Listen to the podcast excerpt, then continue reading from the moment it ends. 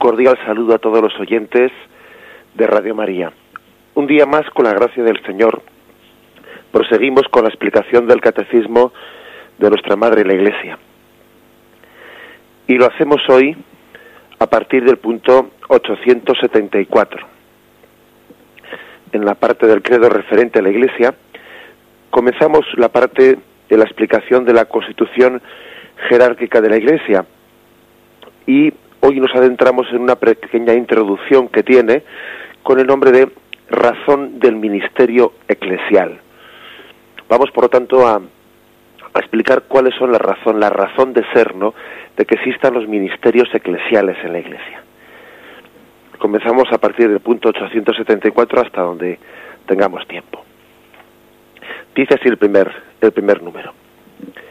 El mismo Cristo es la fuente del ministerio en la Iglesia. Él lo ha instituido, le ha dado autoridad y misión, orientación y finalidad. Y aquí se recoge una cita del Concilio Vaticano II, de la Constitución Lumen Gentium. Dice así, Cristo el Señor, para dirigir al pueblo de Dios y hacerle progresar siempre, instituyó en su iglesia diversos ministerios, están ordenados al bien de todo el cuerpo. En efecto, los ministros que posean la potestad, la sagrada potestad, están al servicio de sus hermanos para que todos los que son miembros del pueblo de Dios lleguen a la salvación. Bien, la afirmación aquí central de este de este punto es que Cristo es la fuente del ministerio o dicho de una manera, si queréis así como más especificada, después dice que Cristo instituyó los ministerios ¿eh? dentro de la Iglesia, según dice el Concilio Vaticano II. Que Cristo sea la fuente del ministerio, pues esto viene a, a disipar ciertas deformaciones que a veces se han podido tener, a las cuales ya hicimos referencia cuando hablábamos de que cómo Cristo fundó la Iglesia. ¿eh? Decir que Cristo es fuente del ministerio, pues eso disipa a una visión que a veces se tiene, ¿no? Como que Cristo predicó mm, pues vagamente el reino de Dios, que Cristo vino a predicar aquí vagamente los valores del reino de Dios, y cuando digo vagamente es como, como si Cristo no hubiese instituido la iglesia, ¿no? Como si él se hubiese dedicado a, a predicar unos valores más bien podríamos decir, en sentido eh, difuso, pero sin concretarlo en caminos concretos. No, no, Jesús no únicamente habló de unos valores, sino que también estableció caminos para llegar a esos valores. Cristo es camino, verdad y vida. Y Cristo no solamente nos habló de, de una vida hermosa, de una vida eterna, de una vida pues en, en ese reino de Dios Padre, sino que también Cristo es camino, e instituyó la Iglesia y los ministerios eclesiales como camino para esa vida. ¿eh? Es importante esto, porque hoy en día, quizás dentro de, dentro de esto de que Cristo es camino, verdad y vida, pues eh, eh, se, no sé, se insiste mucho, ¿no? Por, por tendencia en una espiritualidad un tanto, pues un tanto difusa, un tanto etérea, en la que Cristo es la vida, Cristo es la luz, Cristo es, sí es la vida, la vida del mundo, pero nos olvidamos de que es el camino ¿eh? y es la verdad es decir es el camino concreto por el que hay que seguir es el camino y hay que pasar por esa puerta estrecha por la cual nos conduce ese camino y de esto tendemos más a olvidarnos ¿eh? Tendemos más a olvidarnos. Parece que nos resulta más cómodo hablar de Cristo como eh, vida o luz eh, del mundo, pero claro que es un concepto hermosísimo, sí, pero que si no se concreta por qué camino llegar ahí, pues, eh, pues es muy tan hermoso como difuso. Bien, por eso digamos, dice aquí que Cristo instituyó el ministerio en la Iglesia. Cristo no solo fundó vagamente la Iglesia, sino sino que instituyó ministerios concretos Cristo es la fuente de esos ministerios. Y dice que les, les otorgó, los instituyó otorgándoles autoridad, misión, orientación y finalidad. Habla de estos cuatro, ¿no? De estas cuatro características en concreto. Les dio autoridad, misión, orientación y finalidad. para el bien del cuerpo, ¿eh? del cuerpo místico que es la Iglesia, para bien, lo cual vemos en concreto hasta qué punto Cristo es camino y Cristo es verdad, no solamente Cristo es vida, porque dice que les dio orientación, finalidad, misión, autoridad. Esto nos da, ¿eh? nos da una, una idea de hasta qué punto la Iglesia no se hace a sí misma. ¿eh? Muchas veces cuando se habla de la Iglesia, pues en, en círculos, pues en medios de comunicación o en, círculos que desconocen un poco el ser íntimo de la Iglesia, y dice la Iglesia tiene que cambiar en esto o en otro o lo demás allá, y, y se habla en unos términos como si la Iglesia pudiese hacerse a sí misma, ¿eh? como si la Iglesia se hubiese dado a sí misma su ser, su forma, su, su estructura íntima. La Iglesia no se ha dado a sí mismo su estructura íntima. Cristo, Cristo es, como dice este punto, es la fuente del ministerio. Él instituyó los ministerios dándoles autoridad, dándoles misión, dándoles orientación, dándoles finalidad para el bien del cuerpo místico. Bien, y, vayamos al siguiente punto donde se concreta más esto. Es el punto 875. ¿Cómo creerán en, en aquel a quien no han oído? ¿Cómo irán sin que se les predique? ¿Y cómo predicarán si no son enviados? Nadie, ningún individuo ni ninguna comunidad puede anunciarse a sí mismo el Evangelio. Hermoso texto, ¿no? Este de San Pablo a los Romanos que se cita aquí. ¿Cómo creerán en aquel que no han oído? ¿Cómo irán sin que se les predique? ¿Y cómo predicarán si no son enviados? Es decir, para creer hay que oír. Para poder oír hay que predicar y para predicar hay que ser enviados a predicar. La fe entra por el oído, entra por la predicación. Entendida la predicación no solo como palabras, ¿eh? también entendida como aquello que vemos. Pero bueno, eso forma parte también del espíritu de este texto del que San Pablo está, está hablando. La fe entra por el oído y por el ojo, ¿eh? Porque la, la, predicación no solamente consiste en la palabra, sino también en la vida de quien está predicando. La fe entra por el oído y por el ojo. No creo ni mucho menos eh, que, que, sea o, o, que esté forzando este texto de San Pablo cuando hago esta matización. Pero sí, sea por el oído, sea por el ojo, para creer hay que oír, hay que ver al predicador, para oír hay que predicar. Y para predicar hay que ser enviado hay que ser enviado. Y entonces aquí el, catecismo hace una afirmación importantísima. Dice, nadie, ningún individuo, ni ninguna comunidad puede anunciarse a sí mismo el Evangelio. No, nosotros no nos anunciamos a nosotros mismos el Evangelio. Siempre lo recibimos. De hecho, hay una, una figura ¿no? en la iglesia que pasa bastante desapercibida, que yo creo que esto lo manifiesta, lo visibiliza con mucha claridad. Me refiero a que tradicionalmente en el Vaticano, en la Santa Sede, en la Casa del Papa, hay lo que se llama el predicador de la Casa Pontificia. Allí hay un sacerdote, un, un religioso, que el Papa elige como predicador de la Casa Pontificia y que tiene como misión predicar al Papa. Esa figura es importantísima. ¿Por qué?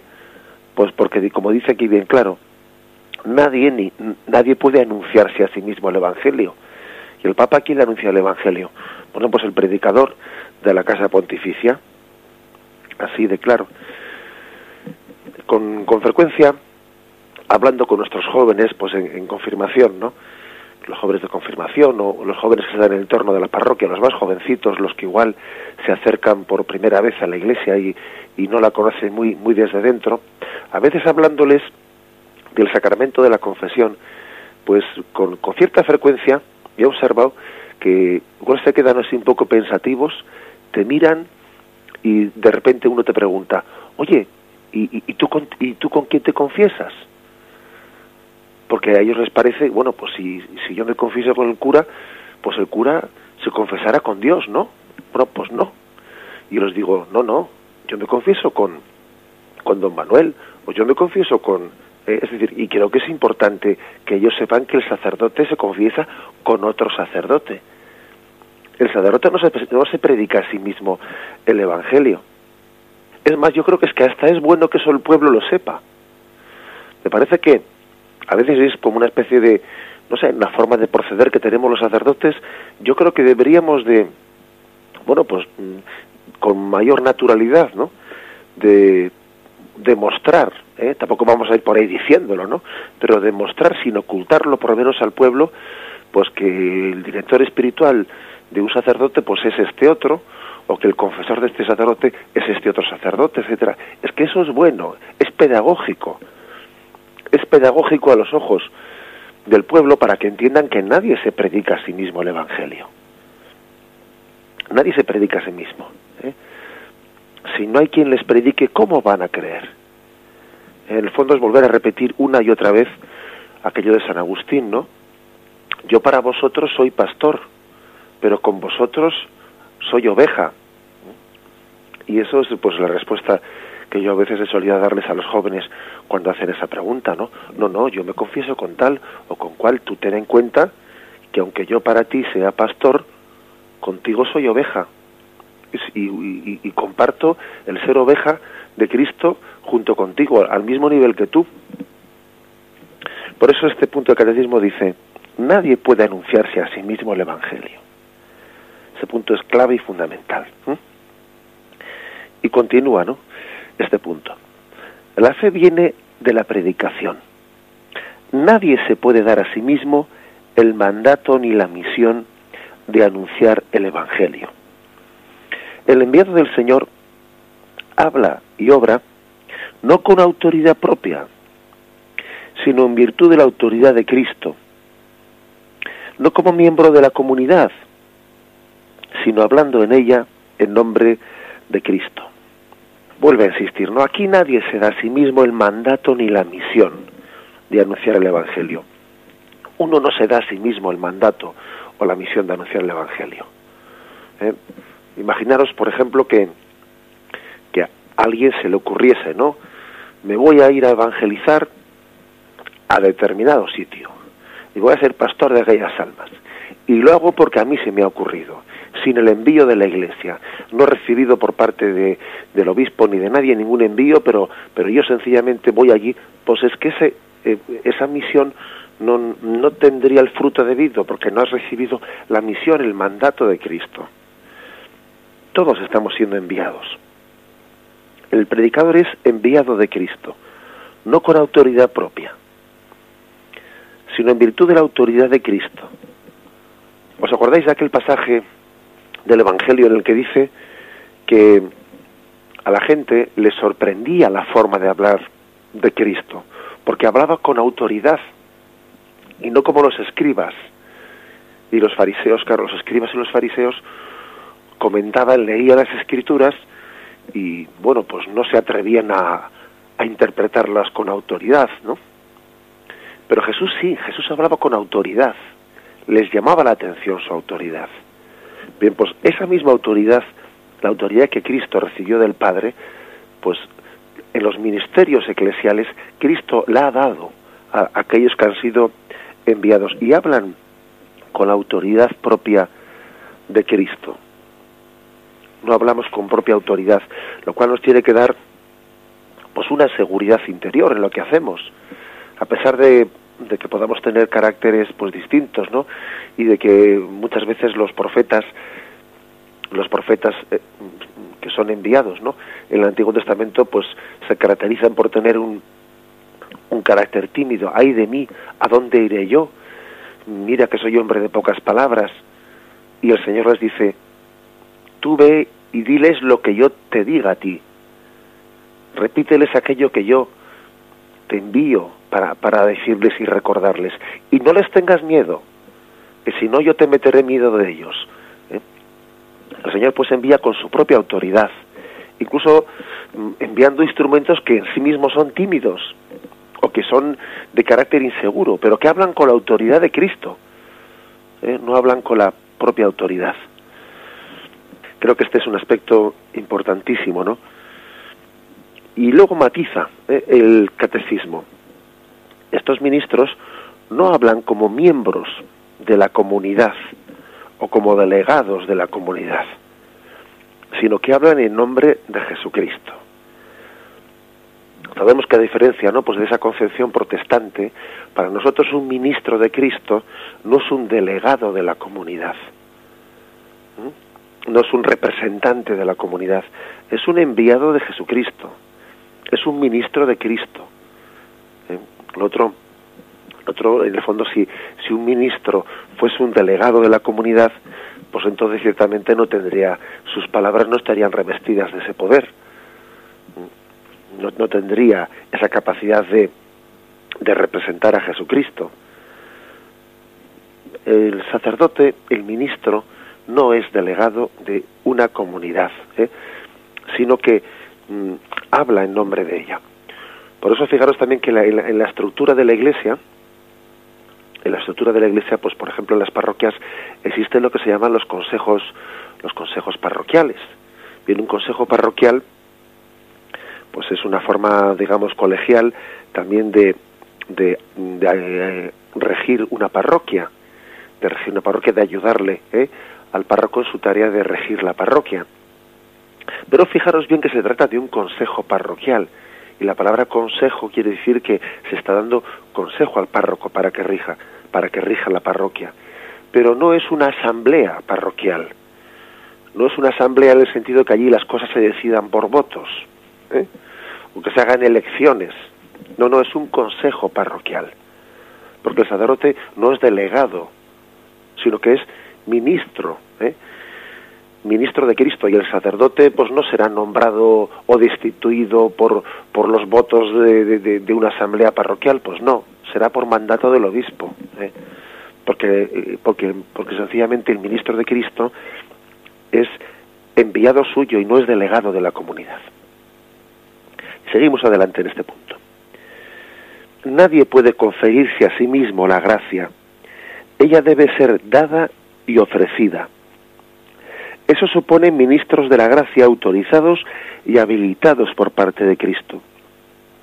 De él reciben la misión y la facultad, el poder sagrado de actuar in persona Christi capitis, quiere decir en persona de Cristo cabeza. Este ministerio en el cual los enviados de Cristo hacen y dan por el don de Dios lo que ellos por sí mismos no pueden hacer ni dar, la tradición de la Iglesia lo llama sacramento. El ministerio de la Iglesia se confiere por medio de un sacramento específico. Bueno, pues aquí se insiste en esto, ¿no? En que la, la gracia nadie se la da a sí misma. La gracia es dada, es ofrecida. De una manera muy clara. Eh, tal y como dice la, Sagrada Escritura, ¿no? En ese texto que es eh, pues bello y hermoso. Abre la boca que te la llene. Es decir, la gracia te es dada. Tú no te la autoconfieres a ti mismo. La gracia te es dada. Somos mendigos de la gracia de Dios, eh, mendigos de su gracia. También esto, eh, por ejemplo, se, se visibiliza, ¿no? litúrgicamente en muchos detalles. Por ejemplo, cuando vamos a comulgar, el sacerdote nos da la comunión. La Iglesia distribuye la comunión, se dice de esa forma, es decir, la gracia nos es dada. Abre, abre la boca que te la llene. Cristo te es dado de manos de la Iglesia. La comunión litúrgicamente pues no se no se distribuye con una especie de eh, self-service que, que pues uno pasa por allí, se coge el mismo la comunión y se la lleva a la boca. No se hace así. ¿Por qué no se hace así? Pues para visibilizar esto que dice aquí el catecismo, que nadie se confiere a sí mismo la gracia, se la autodona, sino que es dada, es ofrecida de manos de la Iglesia. Por eso dice que Cristo ha habilitado, ha habilitado a unos hombres con un poder sagrado para actuar en persona de Cristo, en persona, eh, dice en persona de Cristo, in persona Christi capidis, en persona de Cristo cabeza. ¿Por qué dice aquí lo de, lo de Cristo cabeza? Porque es que en realidad todos los cristianos, por el bautismo, actúan en nombre de Cristo, en, persona Christi. Todos los bautizados tienen esa característica de que todos actuamos en nombre de Cristo.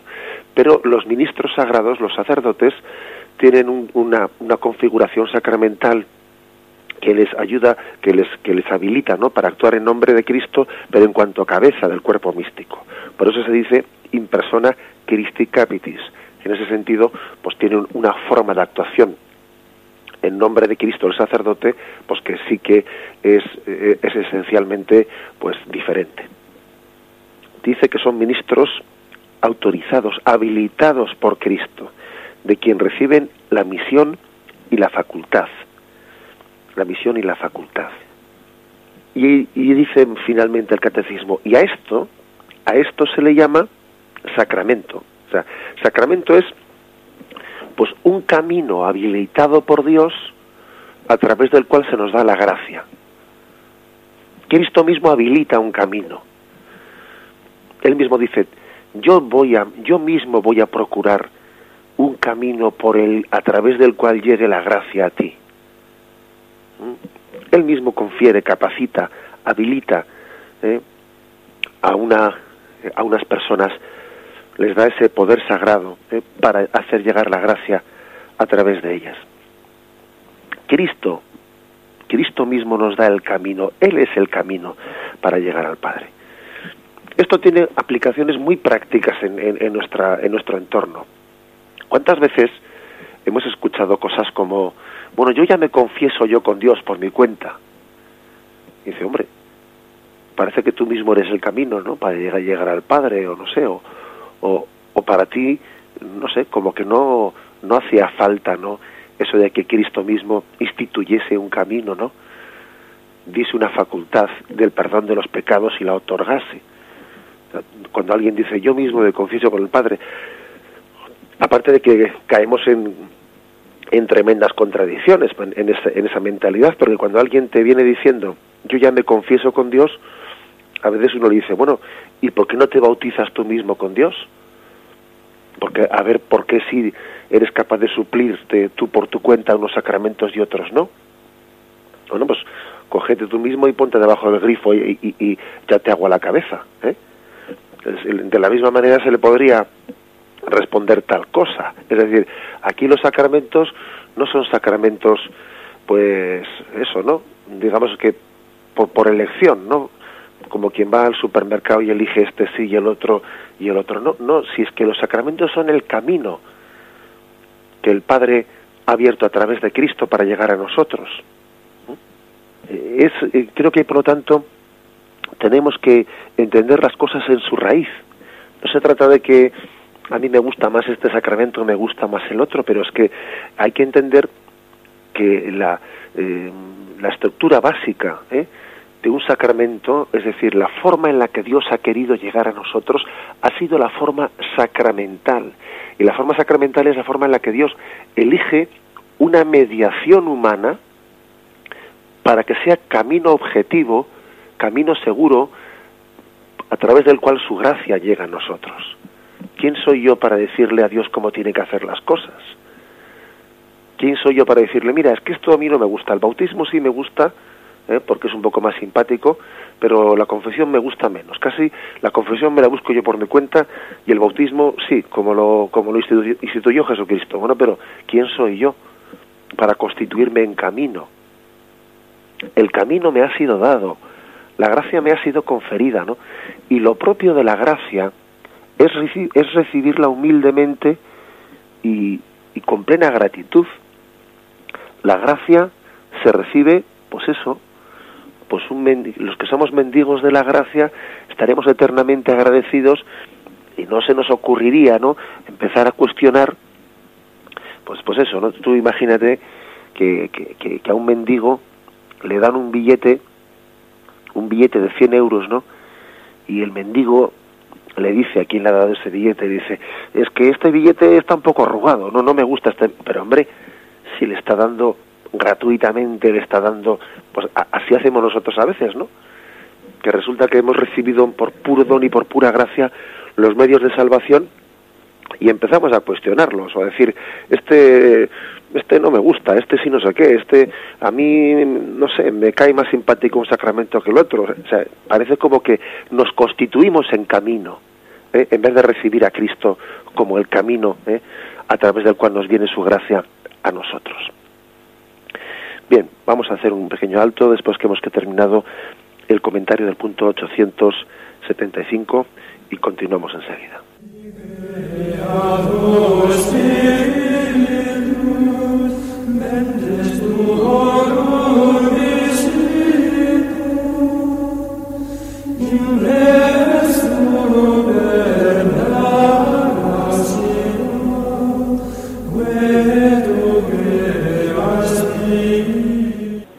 Con el punto 876. El carácter de servicio del ministerio eclesial está intrínsecamente ligado a la naturaleza sacramental. En efecto, enteramente dependiente de Cristo, que da misión y autoridad, los ministros son verdaderamente esclavos de Cristo, a imagen de Cristo que libremente ha tomado por nosotros la forma de esclavo. Como la palabra y la gracia de la cual son ministros no son, perdón, como la palabra y la gracia de la cual son ministros no son de ellos, sino de Cristo, que se las ha confiado para los otros, ellos se harán libremente esclavos de todos. Dice que el carácter de servicio, de servicio, está intrínsecamente ligado a la naturaleza sacramental. Sabéis que la misma palabra jerarquía, eh, que es una palabra de raíz pues, griega, traducida pues, a, nuestro, eh, a nuestro lenguaje castellano significa servicio. La jerarquía es servicio. Y, y la máxima eh, autoridad pues, en la Iglesia, que, pues, que que es la del Papa, es el máximo servidor de todos, ¿no? Como los últimos papas santos nos, nos, han, nos lo han demostrado con sus vidas, con su forma de proceder. ¿eh? Cristo, limpiando los pies, eh, después de la última cena al colegio de los apóstoles, y un Pedro que no entendía ese signo, ¿no? Y que Jesús casi le, le obliga a aceptarlo, pues recibe una lección si yo, que soy el maestro, pues hago esto con vosotros, lo mismo vosotros debéis de ejercer estos unos con otros, ¿no? Es por lo tanto una escuela de mm, la de Jesús, ¿no? Una escuela de explicación de en qué se traduce ese ministerio. Porque claro, cuando hablamos de que Cristo ha habilitado a unos hombres sacramentalmente, ¿no? Les ha habilitado y les ha dado un poder sagrado, etcétera. Bueno, pues claro, uno escucha esas palabras y hay que, hay que reconocer que esas palabras, si no fuesen llevadas a cabo según el Espíritu de Cristo, pues podrían dar pie a la constitución de una especie de casta, pues de una casta mm, en la que uno viviese, eh, no sé, pues por encima, ¿eh? Por encima de, todo el mundo, tranquilo, seguro de sí mismo, eh, viviendo de alguna manera con, eh, sirviéndose ¿no? de ese poder otorgado de Cristo para vivir más cómodo. Ese, o sea, ese peligro, ese peligro existe, ¿eh? ese peligro ha existido, ese peligro existe. que esta autoridad conferida por Cristo pues sea, sea mal utilizada para que uno bueno pues se sienta seguro de, de esa especie de, de casta en la que se, que se constituye como sacerdote y se sienta como viviendo aparte, cómodamente, eh, un poco, pues eso, respaldado por esa autoridad que Cristo le dio. Y bueno, si eso, si eso, eh, si eso fuese así, estaríamos pervirtiendo, eh, pervirtiendo la autoridad dada por Cristo. Sería como recibir un don para no utilizarlo, ¿no? Para la finalidad para la que Cristo Dios nos, dio ese don. Aquí se nos recuerda en Romanos 1, capítulo primero, cómo comienza la carta de los romanos. Dice, Pablo, siervo de Cristo Jesús, apóstol por vocación, escogido para el Evangelio de Dios. O sea, lo primero, como ha sido escogido por el Evangelio, por vocación es siervo de Cristo Jesús. El ministro es siervo, es esclavo. Y esclavo por vocación, esclavo libremente.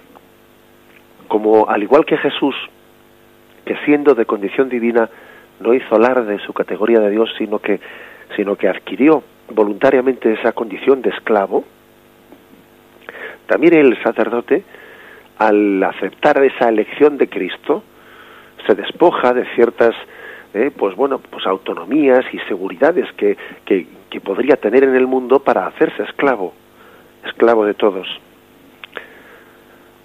Por lo tanto hay mucho que purificar no eh, por nosotros por parte de los sacerdotes de, de todo lo que no sea esto.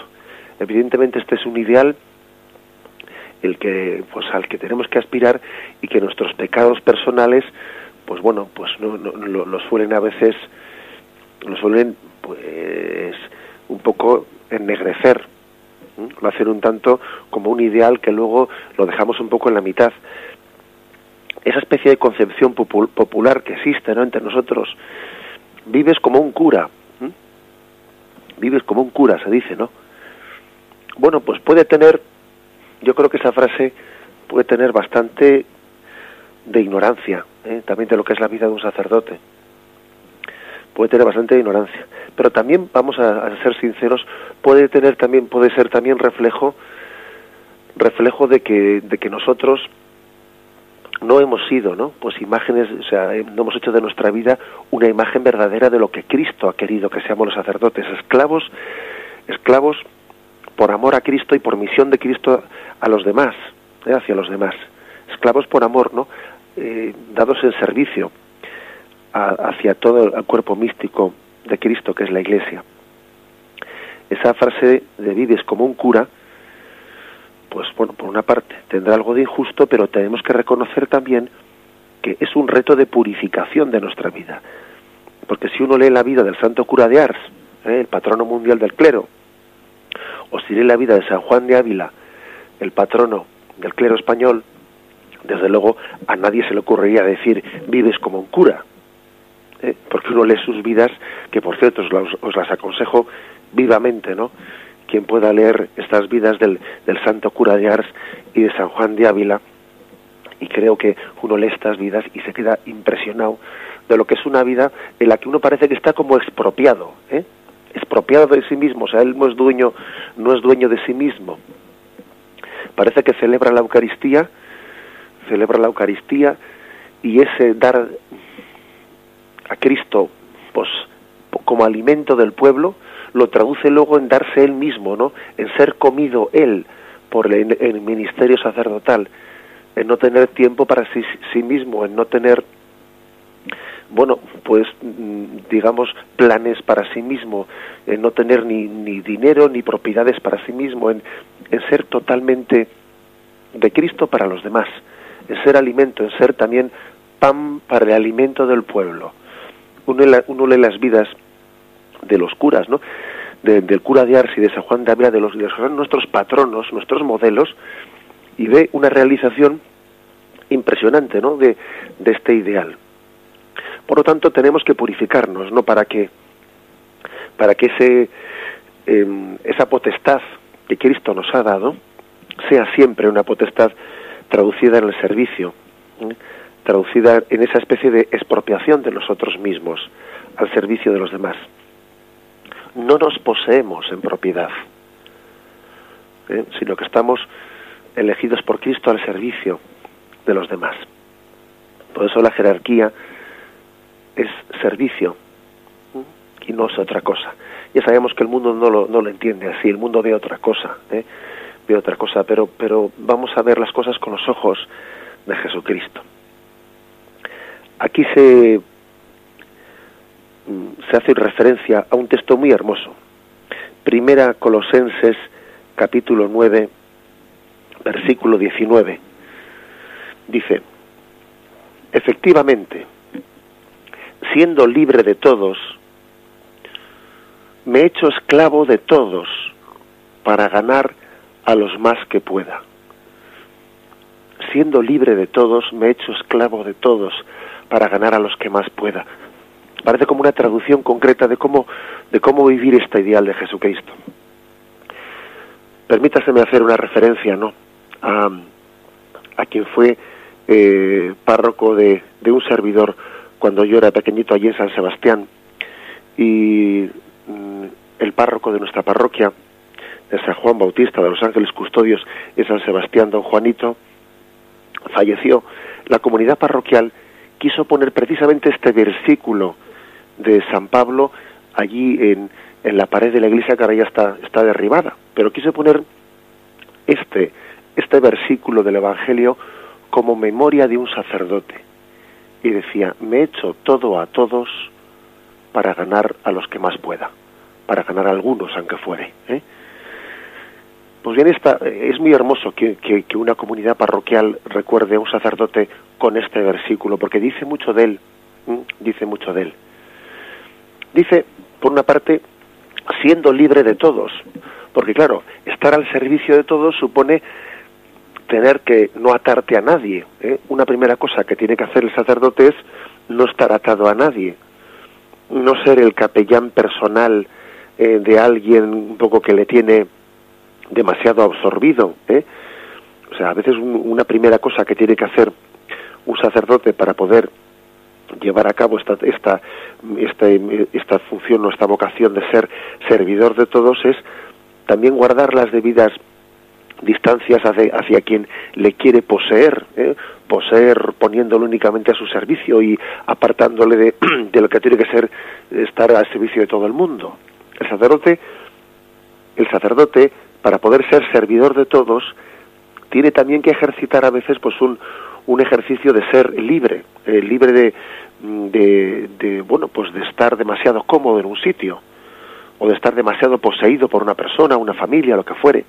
Fijaros de cómo hay un pasaje en el Evangelio en el cual, pues, eh, los, los apóstoles le buscan a Jesús que estaba rezando en el monte y le dicen, Jesús, todo el mundo te busca, ¿dónde estabas?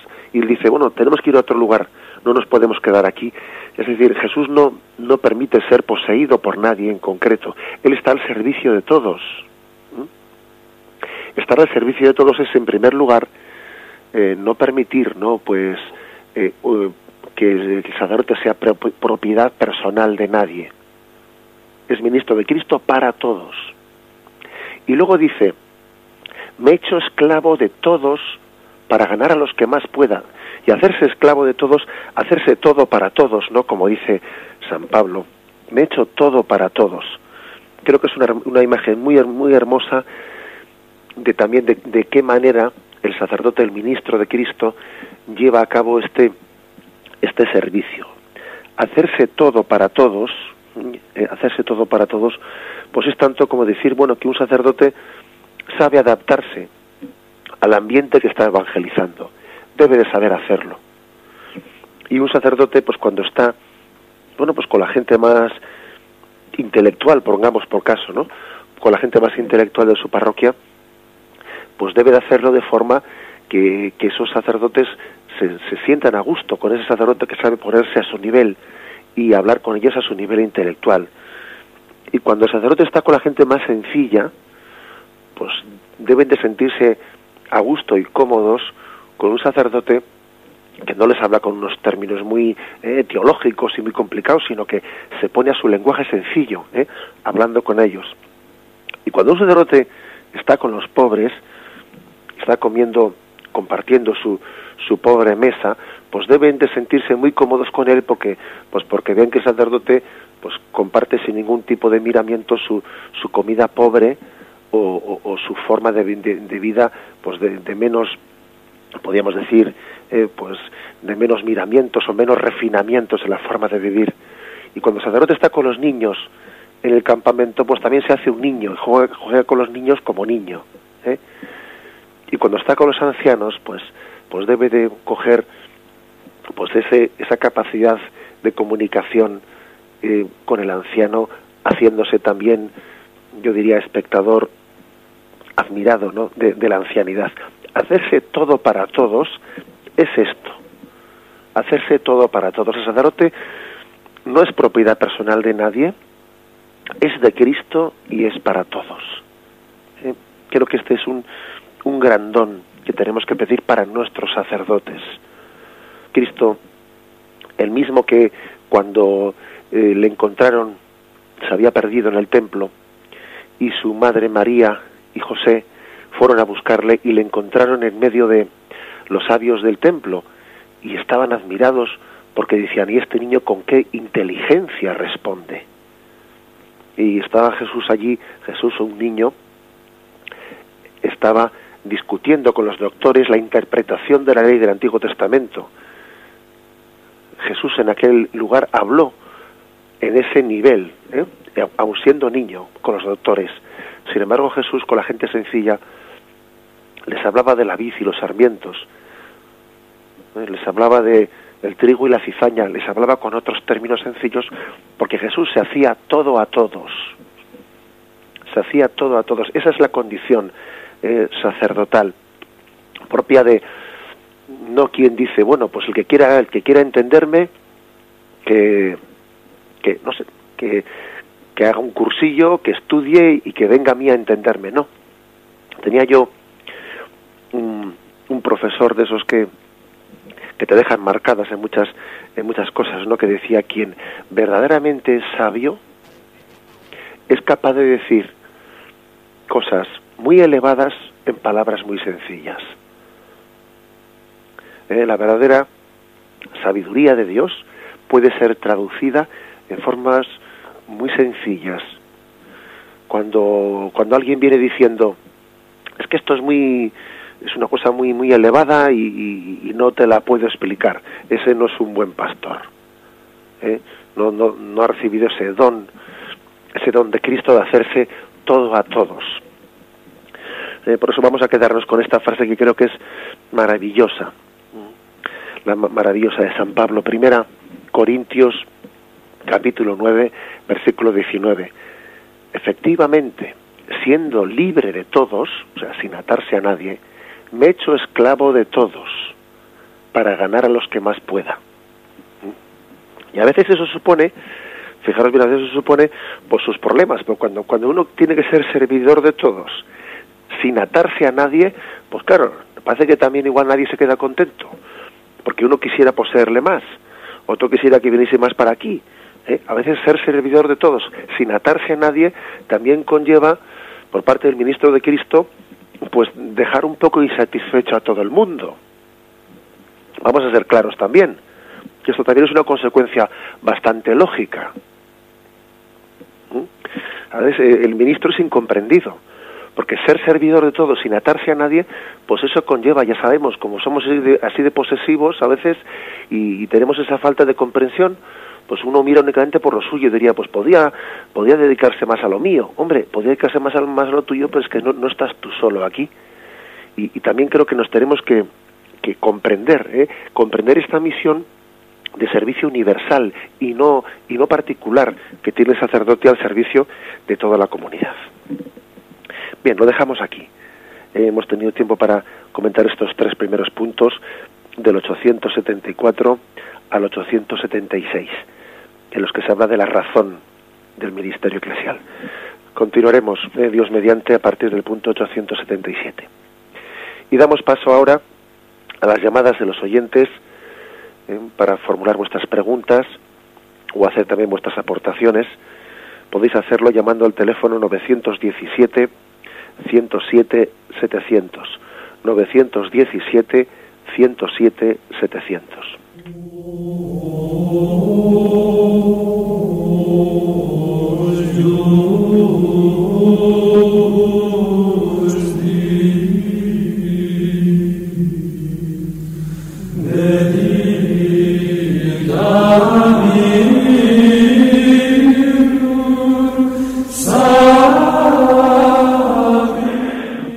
Buenos días, ¿con quién hablamos? Buenos días, padre José Ignacio. Soy José de Madrid. Días, José. De acuerdo con que no puede confesarse uno a sí mismo, ni bautizarse uno a sí mismo, ni darse la extremación a sí mismo, ni ordenarse. Sacerdotes tampoco. Pero quería que me aclarase una cosa. ¿Qué pasa con el matrimonio, nuestro matrimonio católico, en el cual los contrayentes son los que se casan, a diferencia del matrimonio civil e incluso los matrimonios protestantes? Ahí no casa sacerdotes, sacerdotes preside oficia, pero quienes se casan son los contrayentes.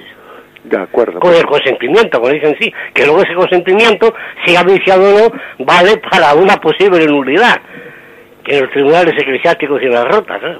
De acuerdo, muy bien, le contesto brevemente. ¿eh? Eh, vamos a, pues es cierto, ¿eh? en el sacramento del matrimonio eh, no es el sacerdote, el ministro del sacerdote el que preside, el, mejor dicho, no, no es él el que el, el celebrante, sino que son los propios contrayentes los que los que están en ese en ese caso siendo ministros de ese sacramento. Pero el hecho de que ese sacramento tenga esa particularidad, que el sacerdote en sí es testigo, es testigo, eso no quiere decir eh, pues que no sea un sacramento dado por medio de la Iglesia. ¿eh? En ese caso, eh, ellos están de alguna manera, mm, el sacerdote siendo testigo, está también con ello recordando que es a través de la Iglesia como don, como sacramento, por los que esos contrayentes pueden estarse casando. ¿eh? aunque, aunque en ese caso el sacerdote lo haga como testigo, pero es testigo de una iglesia en la cual se están casando. O sea, ahí la iglesia también eh, es mediadora y es sacramento, aunque sea de otra forma distinta. Adelante, damos paso al siguiente oyente. Buenos días, padre. Buenos días. Pues de nuevo yo creo que nos impulsa su clase, pues primero dar gracias a Dios por el regalo del don del sacerdocio y en segundo lugar, pues gracias a los sacerdotes por su sí, ¿no? Y, es importantísimo porque nos ha quedado clarísimo una vez más que si no fuera por el sacerdote que nos representa y nos trae a Jesús, esa doctrina no lo conoceríamos. Y, y nos lleva a pensar que hay que orar incesantemente cada vez más y más porque haya mucha abundancia de santos y sabios sacerdotes que en algunas ocasiones, pues cuando lo, lo dices o lo pides en nombre del seminario, tal, dicen, es que hay por tantísimas cosas que pedir, por tantas... Digo, pero bueno, vamos a hacer una escala de valores. Sin el sacerdote no seríamos nada, ni nadie. En, es Jesucristo el que se muestra ante nosotros. Entonces, pues que, no sé, que sea un impulso nuevo mm, para que mm, todos, una vez más, intensificamos nuestra relación, nuestro agradecimiento y nuestro amor a Dios y al sacerdocio. Así es, muchas gracias. Muchas gracias, padre. Por intervención. Pues me estaba recordando al oyente cuando, cuando hablaba de que recientemente tenía yo una conversación con un joven y él me decía, bueno, yo es que, te voy a decir, José Ignacio, yo es que eh, yo creo yo creo en Jesús, pero, pero no creo en la iglesia, no creo en los curas. Y le dije yo, mira, tú sigue caminando por ese camino de fe, pero te voy a hacer una pregunta. ¿Tú creerías en Jesús? ¿Tú podrías ahora decir, como has dicho, que crees en Jesús si no hubiese sido por un misterio de predicación, eh, predicación que desde joven, eh, desde hace dos mil años, ¿no? habló de Jesús, tú ahora hubieses perdido la memoria de Jesús si no hubiese sido por el sacerdocio que durante dos mil años ha mantenido viva esa memoria y presente a Cristo.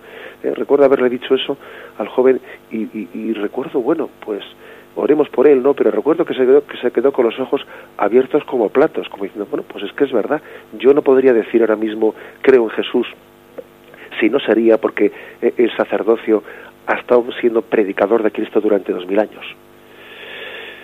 Bien, adelante. Eh, ¿Con quién hablamos? Sí, soy Santiago. Adelante, eh, Santiago. Buenos días, llamo desde Madrid. Enhorabuena por su programa. Mire, padre, yo quiero hacer una pregunta o una o si usted me lo puede afirmar o confirmar o una aportación, como usted lo vea. Mire, eh, yo llevo escuchando Radio María hace 10 o 15 años, vamos, desde que empezó, desde el principio, y escuchaba las catequesis del padre Julio Sainz, que siempre despedía el programa con la frase, sed fieles a Jesucristo, el Hijo de María Virgen, seréis felices. Y usted se despide diciendo, alabado sea Jesucristo. Mire, nosotros no le vemos, le escuchamos, pero a mí me gustaría, y usted confírmelo si es posible, que de igual manera que cuando en Roma el Santo Padre, después de una eh, oración, no milía, nos da la bendición haciendo la señal de la cruz. De la misma manera que cuando termino la misa nos da la bendición, podéis ir en paz haciendo la señal de la cruz. Usted, eh, cuando eh, nos dice alabado sea Jesucristo, quisiera saber si usted, delante del micrófono, aunque no lo veamos, usted está en su estudio, nos da un poco para que nos ilumine la gracia del Señor, la señal de la cruz. nada más, yo antes escuchaba otras emisoras de radio y la buena noticia la tengo ahora, no otras noticias, la buena noticia la tengo ahora. Nada más, padre. Muchas gracias por todo. Bueno, pues la verdad es que a esto se llama, a esto se llama una llamada, una llamada de las que verdaderamente nos iluminan. Pues para serle sincero al oyente, pues no, no había pensado jamás en, en, en dar, en impartir esa bendición cuando finalmente nos me despido, ¿no? o como, como el padre Julio, no sé si él lo haría, francamente, pues se despedía también con esa invocación de alabanza. Pero bueno, creo que eh, eh, pues esta, esta llamada del oyente me va a servir para hacerlo, ¿eh? sin duda alguna, para hacerlo. Recuerdo haber leído vidas, un, varias vidas de santos en las que ellos incluso en sus noches orantes se asomaban a sus ventanas y bendecían a la población. ¿eh? bendecían a la población que incluso dormía. ¿eh? Y la bendición del sacerdote, pues es algo que también en medio de, este, de esta secularización se está perdiendo mucho, ¿no? Y, creo verdaderamente que bueno pues que es una buena buena ayuda y yo bueno pues me comprometo delante de todos los oyentes cuando nos despidamos con ese alabado sea Jesucristo no pues eh, impartir una bendición para toda la audiencia eh, bendición que quiere decir que que la la, no únicamente es una bendición ascendente, sino también es descendente. Alabamos a Jesucristo y Él responde a esa alabanza con la señal de la cruz. Le alabamos a Él y Él nos bendice, ¿eh? nos responde con su bendición. Bueno, adelante, damos paso al siguiente oyente. Buenos días. Sí, buenos días, adelante. Eh, quería preguntarle mm, si es lícito elegir el ministro con el que quieres confesar, ¿no? De la misma forma que uno elige el director espiritual por, por cercanía o por que te pueda aportar más, ¿no? De acuerdo. Pues muy bien, te, te, contestas por la radio y le das un beso a ese niño que se escucha por ahí, ¿eh? de nuestra parte. Pues mira, vamos a ver, pues sí es lícito, ¿eh? es lícito, la Iglesia también eh, nos, nos permite pues el poder elegir un confesor, ¿eh? y poder también tener libertad, eh, libertad en la elección de ese confesor. Hombre, yo pienso que también eh, eh, es bueno que también tengamos una cierta mm, libertad de apego, o sea, es decir, también que ejerzamos el desapego. Si, por ejemplo, uno tiene una cierta necesidad de confesarse, ¿no? y por el hecho de que ese confesor habitual no está a mano, pues creo que no es bueno, ¿no? Que esté sin acercarse al sacramento de la confesión porque tal persona en concreto, pues que es con la que tiene más facilidad, etcétera, pues no esté a mano. Creo que es bueno también que de vez en cuando nos ejerzamos eh, pues en, la libertad de confesarnos con el sacerdote que, con el que nos tocase. ¿eh? Bueno, y, y, entonces yo diría que, que sencillamente lo bueno, lo bueno es, sí, puede ser bueno hasta a veces ligar un poco la confesión con la dirección espiritual, que a veces la, a la dirección espiritual se va llegando poco a poco por una confesión más profunda. ¿eh? A través de una confesión mm, hecha con más detalle y más profundidad, poco a poco eso va desembocando en una, en una mm, dirección espiritual implícita, que luego pasa a ser casi, eh, casi explícita. Pero yo diría que, que, sí, que es bueno que alguien también elija un confesor personal porque eso también le permite tener más conocimiento de sus de sus pecados, de sus circunstancias, le puede aconsejar con mayor con mayor eh, precisión, le puede también dar unos consejos más apropiados para él. ¿eh? Creo que ese es el, el, el, consejo que habría que decirle. Sí es bueno tener un confesor, aunque también hay que tener libertad para confesarse como a veces se suele decir así popularmente, ¿no? Con el padre topete, ¿eh? que sabéis que el padre topete es aquel con el cual uno se topa, ¿eh? pues suele ser también bueno ejercer esa fe de que sea quien sea el sacerdote, pues es ministro de Cristo para nosotros.